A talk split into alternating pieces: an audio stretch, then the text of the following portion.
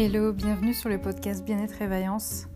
Chaque mois se décline ainsi. Les trois premières semaines, je vous propose des défis à relever dans le domaine du développement personnel, que ce soit écrire dans un journal, faire des exercices en pleine nature, etc.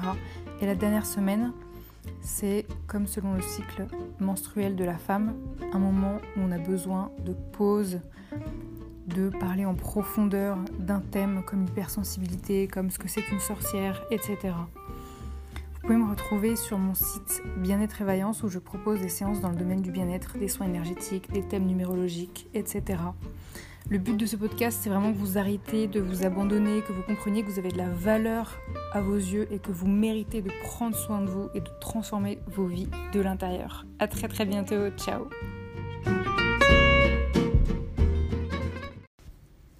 Aujourd'hui, j'avais envie de vous parler de l'énéagramme. C'est hum, l'énéagramme en fait a défini les neuf personnalités euh, qui sont en, en nous. Euh, ces neuf personnalités qui sont vraiment euh, bien spécifiques. Et en fait, on a en nous chacune de ces neuf personnalités. Alors on pourrait se dire, ah c'est bizarre, est-ce qu'on ne serait pas un peu schizophrène si on avait toutes ces personnalités en nous. Euh, non, au contraire. En fait, on a l'ensemble de ces personnalités en nous, sauf que depuis notre enfance, en fait, il y en a une qu'on a développée bien plus que les autres, qui est devenue euh, dominante chez nous, et hum, qui nous a permis de faire face en fait à l'environnement dans lequel on était. C'est-à-dire que on a développé cette personnalité surtout pour survivre. C'est-à-dire qu'on n'a pas du tout eu euh, tous euh, les mêmes familles, euh, les mêmes environnements, etc. Et donc en fonction de l'environnement dans lequel on était, eh ben, on, on en a développé voilà, une, une personnalité plus qu'une autre, plus que les autres. Et c'est une personnalité qui est très dominante chez chacun de vous, de votre enfance jusqu'à aujourd'hui. Et le but de cet épisode, c'est de vous faire découvrir, euh, en détaillant succinctement comme ça euh, chaque personnalité, bah, quelle est votre personnalité dominante chez vous aujourd'hui? Donc en fait, l'énéagramme, c'est un outil qui permet de comprendre euh, par quelle stratégie on régule nos échanges avec les autres. Donc l'avantage, c'est que l'énéagramme, ça analyse bien euh, les motivations de nos comportements vis-à-vis du monde qui nous entoure, euh, nos peurs, euh, qu'est-ce qui, nous, motive, notre façon de penser, notre façon de communiquer, de, de, nous comporter avec les autres, etc. Mais l'inconvénient, c'est que c'est pas le meilleur outil pour parler de ce qui se passe profondément à l'intérieur de nous. C'est-à-dire que hum, là, je ne vais pas du tout parler de votre essence. Hein. Je ne vais pas parler de votre mission de vie, je ne vais pas parler, de votre âme. L'énéagramme, c'est un petit peu le masque qu'on a mis devant nous pour pouvoir survivre dans la société dans laquelle on a grandi. C'est notre personnalité extérieure en fait, qu'on joue depuis qu'on est tout petit. Mais quand on utilise d'autres outils comme par exemple euh, la numérologie, la numérologie, elle, elle permet de comprendre vraiment euh, votre essence, ce que vous êtes au plus profond de vous-même, les critères qui sont indispensables et non négociables pour votre bien-être, euh, vos talents les plus profonds. Donc il y a vraiment une différence entre la numérologie et l'énéagramme. C'est pas du tout les mêmes outils. Et c'est deux outils qui sont absolument passionnants et qui permettent de découvrir plein de choses sur soi, d'apprendre sur soi, de faire son introspection, de mieux se comprendre, de se dire ah mais enfin je peux mettre des mots sur moi, enfin je peux euh, mieux me comprendre moi et en plus je peux en parler aux autres, je peux, je peux dire du coup aux autres ah mais ça y est en fait j'ai compris comment je fonctionnais, du coup je peux le dire aux autres. Donc ça c'est fabuleux d'avoir des, des déclics comme ça sur vous et de pouvoir mieux vous comprendre.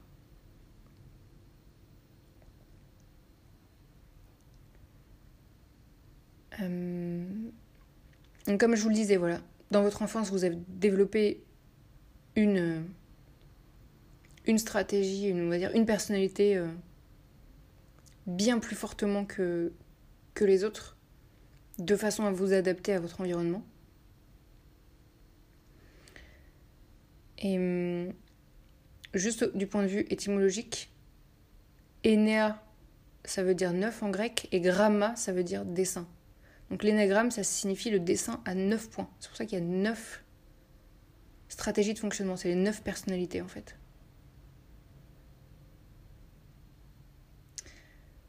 Quand on maîtrise une stratégie, parce qu'il y en a vraiment une qui est dominante hein, chez nous depuis notre enfance, quand on maîtrise une stratégie en particulier, évidemment ça a ses points forts, mais ça a aussi ses points faibles. Parce que euh, on risque de s'enfermer dans cette caricature et d'utiliser tout le temps cette stratégie. Alors qu'on a besoin au contraire de pouvoir s'adapter en fonction des événements dans notre journée. De pas tout le temps avoir la même personnalité, de, nous adapter en fonction de ce qui, ce qui arrive, quoi.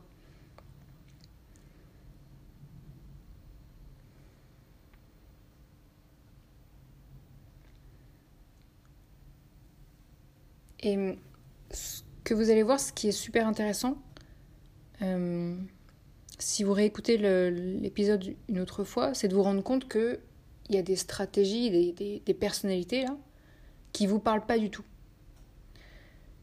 Dans lesquelles vous, vous ne vous reconnaissez, mais alors absolument pas. Bon. Alors, ces personnalités-là, qui sont les moins employées, c'est des axes de croissance très forts chez un individu. En fait, c'est des ressources qui sont là, qui sont enfouies, et sur lesquelles, si vous en avez envie, vous allez pouvoir apprendre, grâce à un coach par exemple, à travailler dessus et à développer toutes ces autres facettes de personnalité qui sont en vous. C'est magnifique parce que tout ça, c'est des cadeaux en fait, qui sont en vous. Et vous avez le choix, si vous en avez envie, de les développer.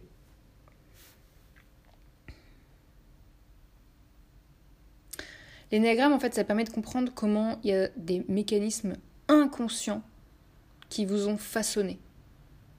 Ça, c'est super intéressant.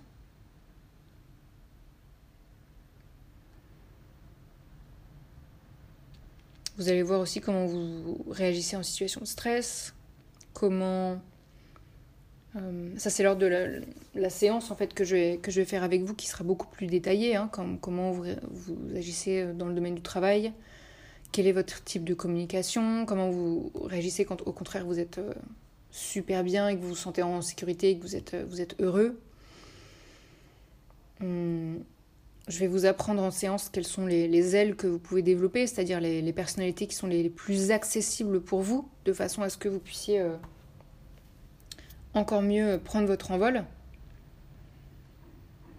L'énéagramme, il ne va pas rechercher à vous faire changer de personnalité.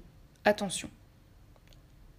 Mais il va juste chercher à vous libérer des aspects limitants et négatifs de euh, la personnalité dominante pour en garder que les atouts.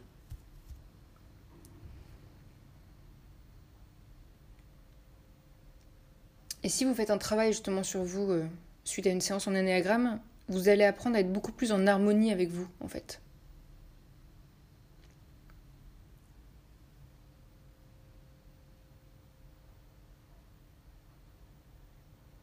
Et après, ce qui peut être intéressant quand on va vraiment beaucoup plus loin, c'est lorsque vous connaissez la stratégie dominante de votre interlocuteur, en fait, vous pouvez adapter votre comportement en conséquence afin d'améliorer la communication et la relation.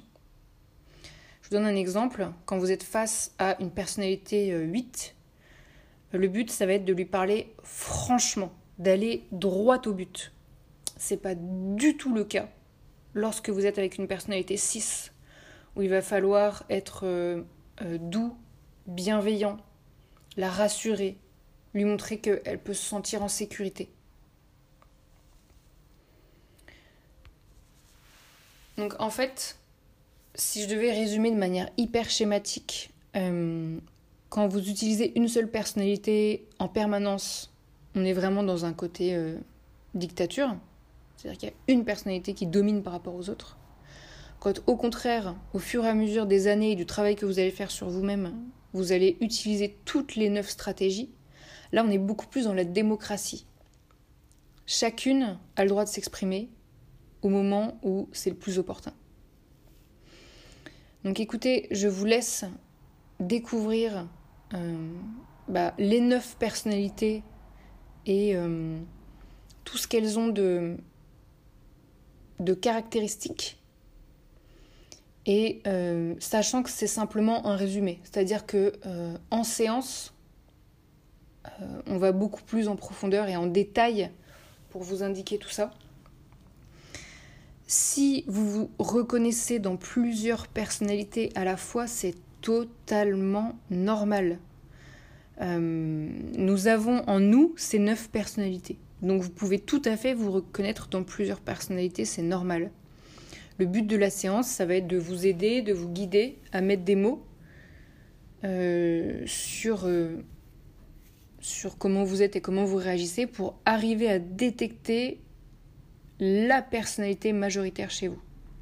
Et à partir du moment où on arrive à faire ça, je peux en fait démarrer la séance et du coup euh, vous révéler tout ce que ça recèle, tous les secrets que ça recèle. Et ça, c'est passionnant. Donc je vous souhaite une très bonne écoute de ces neuf personnalités pour partir à la découverte de vous-même. La personnalité 1, c'est une personne qui va être plutôt perfectionniste. Elle va vraiment chercher la perfection, elle va éviter de faire des erreurs, elle va aimer que les choses soient bien faites, elle va vraiment avoir le souci du détail, elle ne tolère pas ses erreurs ou celles des autres. Et euh, elle a un côté vraiment rigoureux, euh, elle va euh, viser l'excellence, afficher une certaine droiture et se poser en modèle à suivre. Donc dans le cadre professionnel, c'est une personne qui est très consciencieuse, qui travaille sans relâche. Mais quand il faut s'amuser, et eh ben cette personnalité, elle entraîne de la rigidité, une volonté d'avoir toujours raison.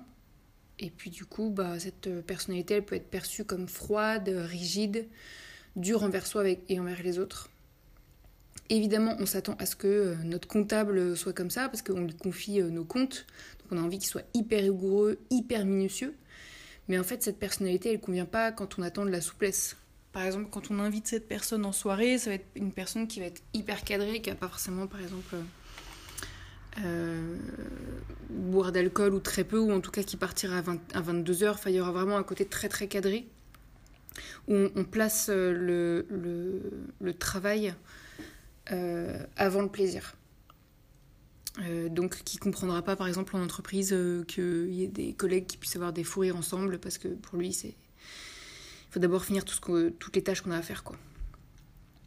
D'après mon expérience, moi j'ai pu remarquer que lorsque j'accompagne des personnes pour déterminer leur profil énéagramme et que elles, elles ont une, une, voilà, une personnalité une très développée chez elles, qu'elles m'indiquaient également qu'elles avaient de la difficulté à avoir de l'empathie, à avoir de la compassion, qu'il y avait vraiment une difficulté d'intelligence émotionnelle. C'est-à-dire que quand elles se trouvent vis-à-vis des personnes qui ont de, des très fortes émotions, euh, bah, ça les perturbe, quoi. Parce qu'elles, elles ne comprennent pas ces vagues d'émotions, enfin, ça, leur, ça leur est complètement étranger. Et donc elles n'arrivent pas à soutenir une personne qui pleure, elles n'arrivent pas à comprendre une personne qui est, qui vit un drame. Enfin, c'est très difficile en fait pour euh, une personnalité une très marquée de d'avoir euh, cette empathie, cette intelligence émotionnelle. Ça, c'est juste voilà la remarque que je peux faire par rapport au profil que j'ai eu. Ça ne veut pas dire que c'est une vérité générale, mais voilà, c'est la remarque que j'avais envie de faire.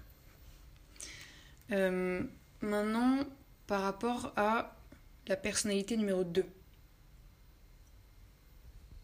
C'est une personne qui aime être au service euh, des autres, qui va éviter de reconnaître qu'elle a besoin de quelque chose, parce que du coup, comme elle n'a pas de besoin, eh ben, elle peut ainsi euh, être entièrement à la disposition de l'autre pour le satisfaire. C'est une personne qui va se dire que, euh, complètement inconsciemment, hein, mais qui va se dire que en fait, elle a besoin d'énormément d'amour. Et pour recevoir de l'amour, eh ben, sa stratégie, c'est qu'elle va d'abord en donner. Elle se dit, bon, bah, si je donne de l'amour en premier à quelqu'un, bah, du coup, en retour, il va m'en donner aussi. Donc elles sont reconnues pour leur engagement euh, envers les autres. Elles cherchent sans cesse à faire plaisir, c'est-à-dire qu'elles détectent euh, instinctivement, euh, intuitivement en fait, les besoins des autres pour pouvoir tout de suite y répondre et les satisfaire, que ce soit dans le cadre, dans le cadre pro ou perso. Elles sont dotées de grandes qualités pour comprendre les besoins des autres. Elles s'emploient à les satisfaire sans attendre d'être sollicitées. Et hum, dans le cadre professionnel, le contact avec les autres, qu'il s'agisse d'un client, d'un utilisateur ou d'un patient, ça c'est quelque chose qui est essentiel pour, pour elles.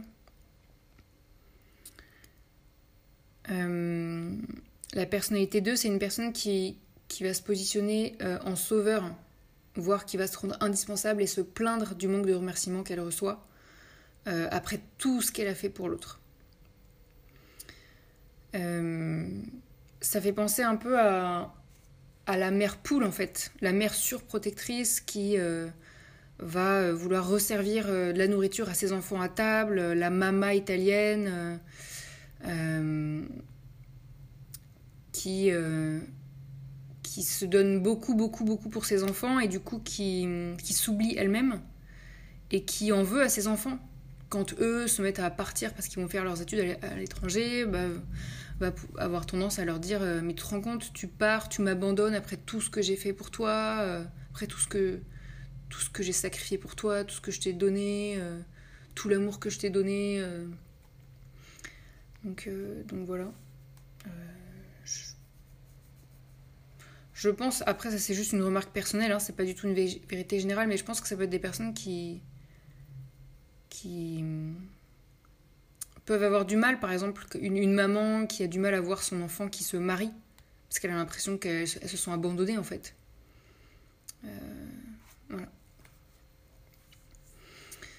Donc c'est des personnes qui sont chaleureuses, qui sont protectrices, qui sont euh, d'une très grande amabilité et qui peuvent aussi être perçues comme envahissantes, voire euh, intrusives. Évidemment, on s'attend à ce que toute personne qui prend soin de nous, du style un médecin, euh, un psy, etc., soit comme ça. Voilà, avec des, qualités de, chaleur humaine, quoi.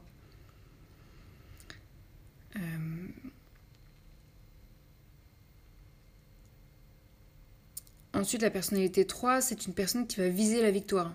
Ça, c'est une personne qui aime euh, évidemment éviter euh, les échecs, puisqu'elle a envie d'atteindre les objectifs, elle a envie de réussir, elle a envie de prouver sa valeur à travers euh, ses réalisations.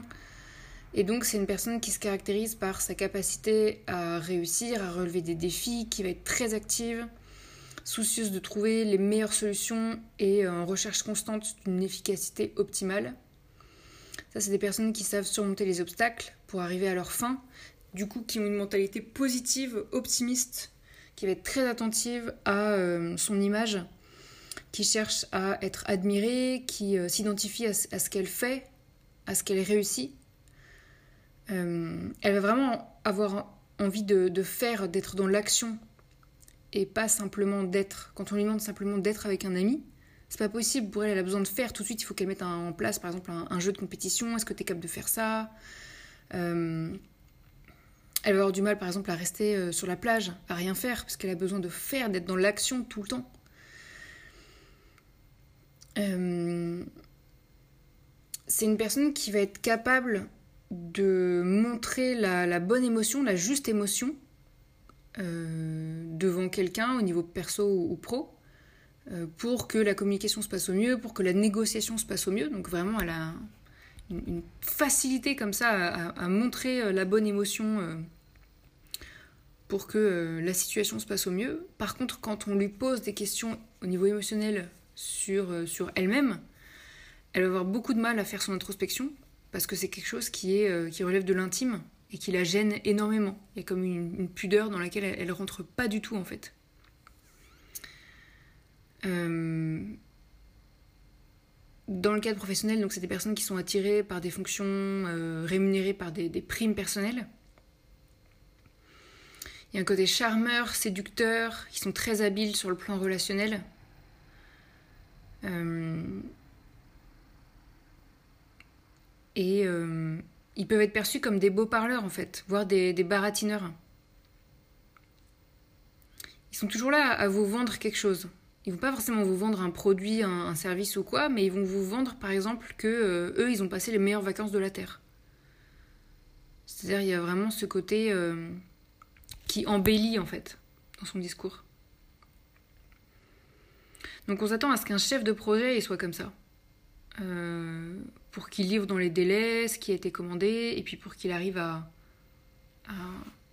à, vendre ses projets. C'est ce qu'on attend d'un commercial en fait, qui montre la bonne émotion pour pouvoir closer le deal, etc.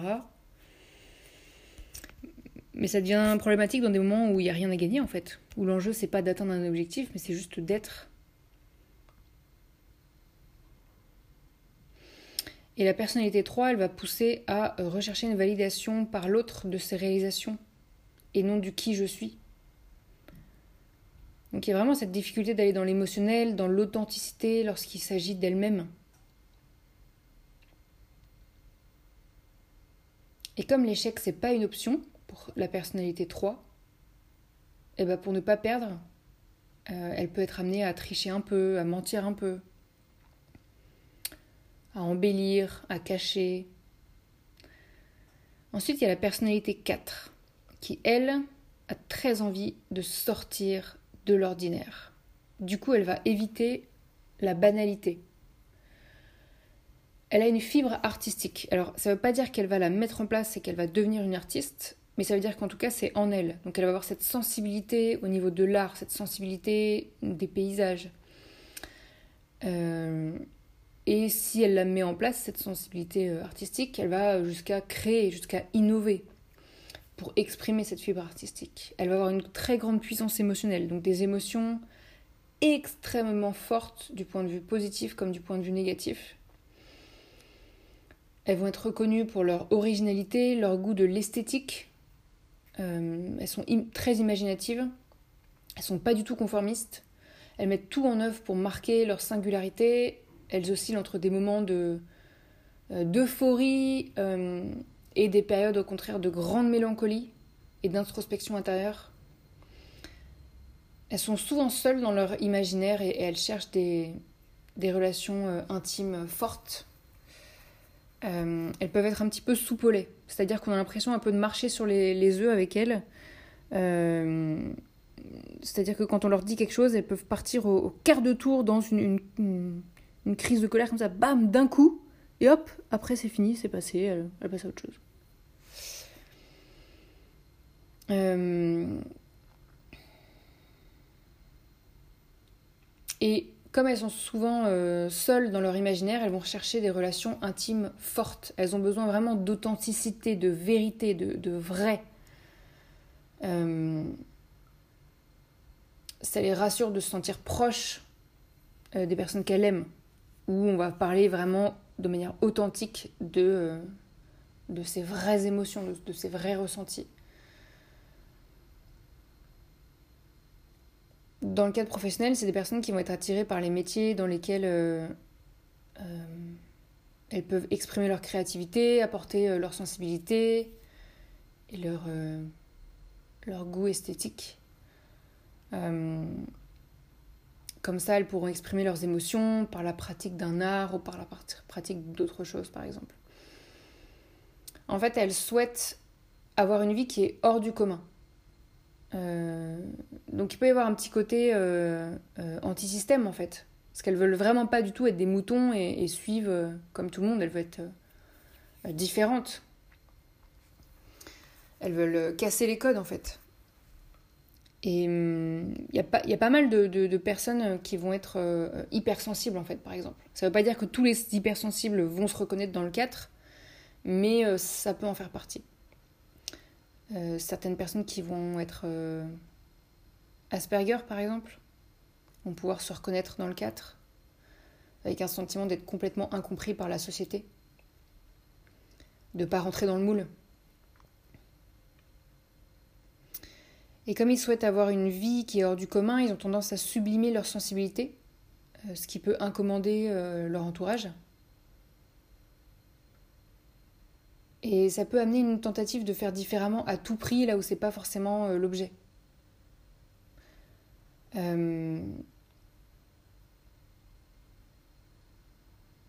Ensuite, il y a la personnalité numéro 5 qui va avoir envie d'analyser. Comme elle veut éviter le vide intérieur, elle va euh, avoir le besoin de se remplir de connaissances pour tout comprendre, savoir prévoir ce qui va se passer, savoir mesurer. Elle a vraiment besoin de mieux comprendre le monde. Mais ça entraîne le fait d'oublier de s'y impliquer et de devenir un observateur qui est détaché, qui observe et qui explique le monde mais qui en fait pas vraiment partie, qui reste en dehors, qui s'isole, qui peut devenir euh, inaccessible ou dans sa bulle. Dans le cadre professionnel, elles vont être attirées par des métiers intellectuels dans lesquels elles pourront euh, assouvir leur soif de connaissance, des experts dans un domaine par exemple. Elles sont plutôt calmes, plutôt réservées, euh, généralement introverties, peu enclines aux émotions. Et hum, elles peuvent être perçues comme de véritables animaux à, sang-froid, en fait. Hum, elle va avoir tendance à à retenir des informations aussi. Il y a un petit côté avare d'informations, c'est-à-dire euh, à pas avoir envie de, euh, de partager une information euh, qu'elle connaît et donc à, se sentir presque fière de se dire ah ben moi je connais cette information mais les autres ils la savent pas.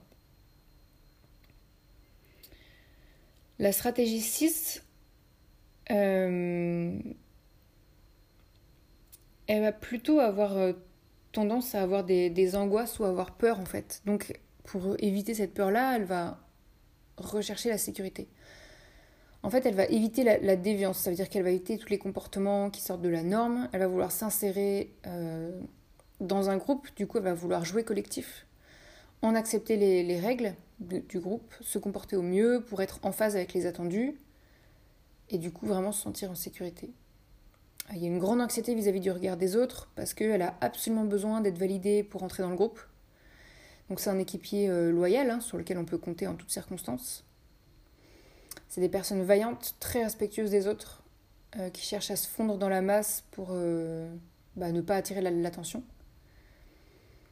C'est important pour le 6 d'appartenir à un groupe de confiance, structuré par des règles de fonctionnement. Dans le cadre professionnel, donc elles vont être reconnues pour être des employés modèles, productives,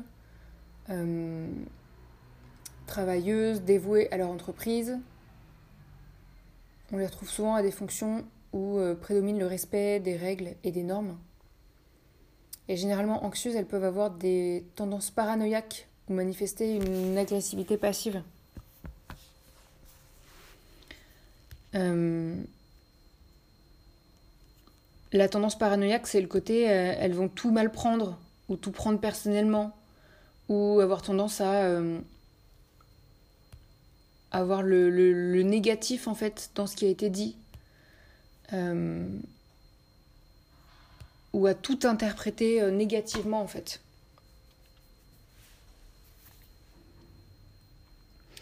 La personnalité 7, elle, elle a envie de se faire plaisir. Là, c'est vraiment l'épicurien dans toute sa splendeur. Elle a envie d'éviter la souffrance, donc elle va prendre le côté positif de la vie, elle veut se montrer toujours optimiste, elle est gourmande de tout. Alors gourmande, ça peut être euh, du point de vue euh, de la nourriture, mais ça peut aussi être euh, gourmande elle, parce qu'elle a envie de faire plein d'activités, de loisirs. Elle va rebondir d'idée en idée. Elle veut tout voir, tout savoir, tout comprendre. elle a une grande capacité au changement, donc elle s'adapte très vite au changement. Et c'est une personnalité qui est très dynamique. Elles vont souvent être reconnues pour leur joie de vivre, donc toujours de bonne humeur. Elles croquent la vie à pleines dents. Euh, généralement, ça va être des personnalités qui vont être extraverties, qui vont être séductrices, euh, légèrement euh, enfantins, qui vont être appréciées pour leur entrain, qui sont un peu des rayons de soleil, qui vont mettre la bonne humeur en soirée. et avec leur imagination débordante, elles ont une idée à la seconde en fait. Donc si leur plan 1 marche pas, bah, elles ont un plan B, un plan C, un plan D, enfin ça fuse dans tous les sens. Donc elles ont vraiment un côté innovant, avec ce côté, euh, il y a plein d'idées à la seconde. Donc c'est leur manière à elles d'être créatives.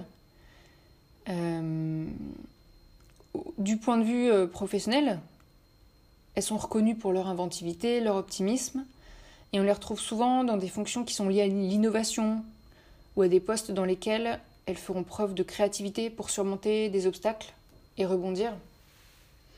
Elles sont très dynamiques et elles peuvent être perçues comme des personnalités qui sont exubérantes, voire euh, survoltées et fatigantes euh, à vivre. Mais elles ont une tendance à papillonner, à se disperser, à tout commencer pour euh, ne rien finir. Ensuite, il y a la personnalité 8 qui est celle qui aime commander.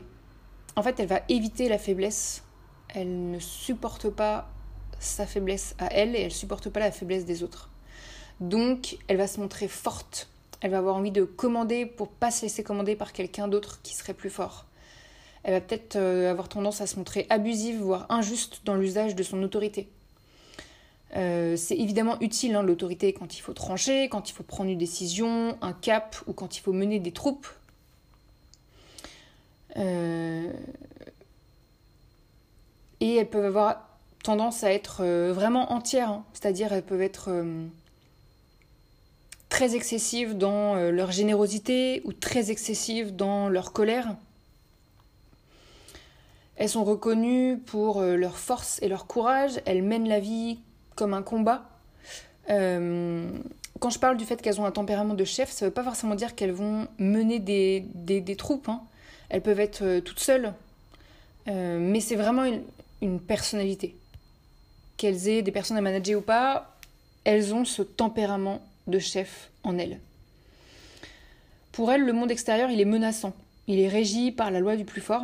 Donc, ce sont des personnes de pouvoir protectrices pour leur famille et leurs gardes rapprochés. Elle voit vraiment le monde en, noir et blanc. Avec ceux qui sont avec moi et tous les autres, c'est mes ennemis.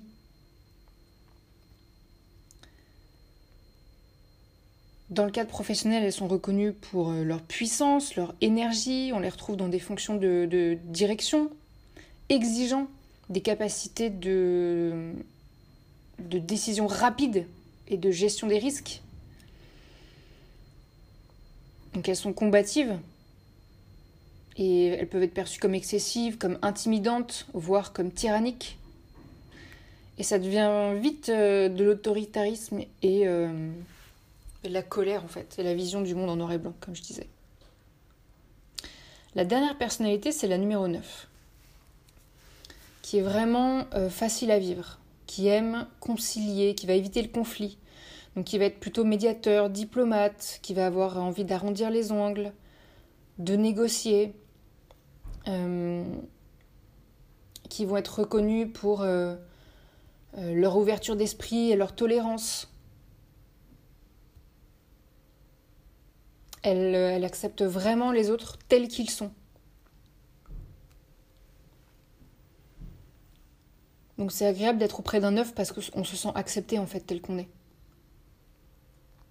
Elles vont être dotées de qualités d'écoute. C'est des personnes qui mettent facilement à l'aise qui écoutent euh, attentivement, qui acceptent les points de vue de chacun. Euh, dans les groupes, ils vont se positionner en médiateur et puis ils vont apaiser les, tensions. Dans le cadre professionnel, ils sont reconnus euh, pour leur qualité d'adaptation et d'écoute. Ils sont humainement fortement appréciés. Et dans une ambiance familiale, eh ben, ils travaillent avec sérieux et implication. Ça veut dire que quand ils sont en entreprise, ils aiment bien qu'il y ait une ambiance familiale. Ça leur donne une motivation justement pour travailler dans cette entreprise-là. Ils vont être calmes et en retrait et ils peuvent être euh, perçus comme peu impliqués, nonchalants, voire paresseux. Parce qu'en fait, le problème d'éviter le conflit à tout prix, ça entraîne le fait de remettre les choses au lendemain, donc il y a un petit côté procrastination. Il y a une difficulté euh, de prendre une initiative. Euh, vraiment, le côté faire le premier pas ou proposer une idée, c'est très difficile pour eux et aussi une difficulté à dire non, parce que quand ils prennent une initiative, ils proposent une nouvelle idée ou quand ils disent non, ils ont peur de se mettre en conflit contre d'autres gens. Que euh, ça blesse des personnes ou que ça ne convienne pas à certains, euh, ou que ça convienne à certains mais que ça ne convienne pas à d'autres, etc. Donc c'est difficile pour eux. Et hum, ce qui est important de retenir dans ces neuf personnalités, c'est que nous avons les, neuf personnalités en nous. Simplement, il y en a une que nous avons développée plus qu'une autre, plus que les autres, depuis notre enfance jusqu'à aujourd'hui. Et donc c'est celle qui va être dominante. Euh, le piège, ce serait de dire Ah bah moi, euh, je suis neuf. Non, vous n'êtes pas l'une de ces personnalités. Vous avez développé les caractéristiques de cette personnalité, peut-être qu'elle est très très forte chez vous, et vous ne pouvez pas dire je suis telle personnalité. Parce qu'en fait, vous avez les neuf en vous.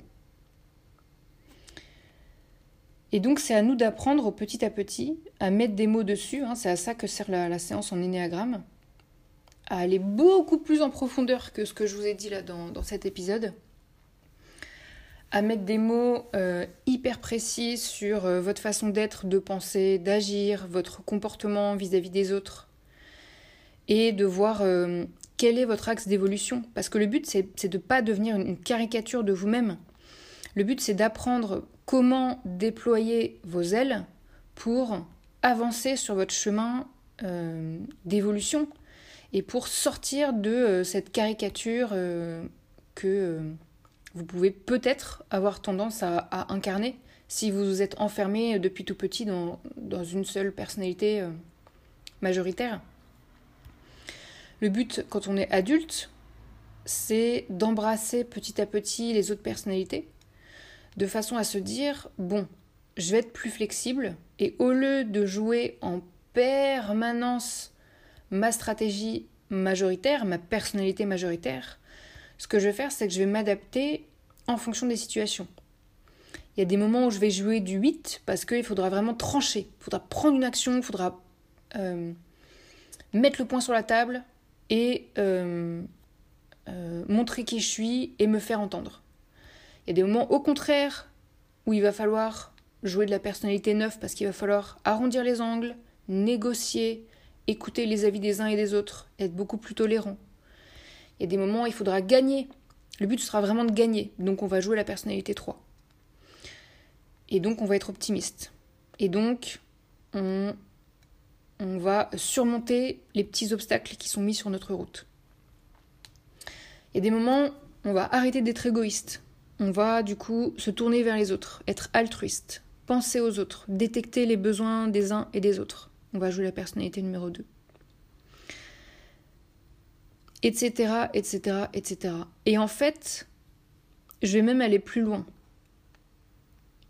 Dans une seule journée, vous allez jouer plusieurs stratégies en fonction, donc plusieurs personnalités en fonction des situations euh, qui s'offrent à vous. Et c'est ça la flexibilité, c'est de se dire mais je vais pas m'enfermer dans une caricature. Je vais pas jouer en permanence la même stratégie tous les jours de ma vie et toutes les heures de ma journée. Au contraire, je vais m'adapter à ce qui s'offre à moi et euh, je vais essayer du mieux que je peux d'adopter la personnalité qui convient le mieux sur le moment. Ne vous foutez pas la pression, ne vous dites pas oh là là, euh, euh, j'ai pas du tout développé le, 8 chez moi, donc je devrais le faire plus. Euh, c'est vrai que je suis nulle, j'y arrive pas. Non, non, non. Tout s'apprend. Et vous pouvez mettre 10 ans et vous pouvez mettre 20 ans. Et c'est ok. Tout s'apprend. Le but, c'est juste déjà d'avoir des prises de conscience. L'énéagramme, ça permet ça. Ça permet simplement de, se rendre compte déjà où vous en êtes, qu'est-ce qui vous caractérise, comment vous vous comportez vis à -vis des autres. Et du coup, de pouvoir aussi mettre des mots dessus quand vous allez euh, en parler par exemple à votre conjoint ou à votre boss, à votre collègue, à votre enfant ou qui que ce soit, pouvoir dire bah tu vois moi j'ai remarqué en fait euh, moi je suis plutôt telle personnalité. Euh, j'ai beaucoup de cette personnalité en moi et je remarque que j'agis plutôt comme ça. J'avais besoin de te le dire parce que j'avais besoin que tu me comprennes. Donc déjà ça va vous permettre de mieux vous faire comprendre des autres quand vous allez être capable de mettre des mots sur vous parce que vous allez pouvoir expliquer vous-même comment vous fonctionnez aux autres. Et je peux dire que ça déjà, c'est un pas énorme dans les relations avec les autres. Quand on arrive enfin à expliquer son fonctionnement aux autres. C'est-à-dire que enfin les autres ils arrêtent de, par exemple, vous juger, ou mal vous comprendre, ou vous critiquer, ou euh, euh, en avoir assez de votre comportement. Parce que là vous arrivez enfin à mettre des mots dessus et à l'expliquer aux autres. Les autres, ils vont arrêter de le prendre personnellement ou d'être agacés ou quoi. Ils vont mieux vous comprendre. Il y aura plus de diplomatie du coup dans votre relation. Parce que parfois, euh, dans les couples, les disputes elles peuvent, partir pour un, rien. Hein. C'est juste parce qu'on ne comprend pas le fonctionnement de l'autre. Donc ça part au quart de tour quoi. Et quand on arrive enfin à expliquer à son conjoint, mais tu sais, moi je fonctionne comme ça en fait, bah, son conjoint peut dire Ah, mais c'est pour ça. Et déjà ça apaise. Déjà on peut repartir sur une communication saine, douce, bienveillante. Et donc je trouve ça important voilà, de mettre des mots sur soi, de mieux se comprendre et de pouvoir avancer sur votre route en prenant votre temps et euh, en rencontrant les, les bonnes personnes qui vont vous aider à mettre des mots sur vous et à prendre votre envol. Donc j'espère que ça vous a plu. Bien évidemment, si vous souhaitez en savoir plus, il vous suffit de réserver une séance en énéagramme euh, avec moi ou avec la personne de votre choix. Parce que le but, c'est que vous vous sentiez euh, euh, à l'aise avec la personne que vous allez choisir et que vous appréciez ce moment où vous allez découvrir des tonnes de choses sur vous. Et en fait, ce qui est drôle si vous réécoutez ce podcast, c'est que, enfin cet épisode, ça va vous permettre de mettre des mots aussi sur les personnes de votre entourage. Vous allez pouvoir dire Ah, mais c'est drôle, euh, telle personnalité, elle me fait penser à une personne que je connais, etc. Donc ça va peut-être vous permettre de mieux comprendre certaines personnes de votre entourage, de moins les juger, de mieux comprendre leur fonctionnement. Donc je vous souhaite une super semaine et je vous dis à très très bientôt. Ciao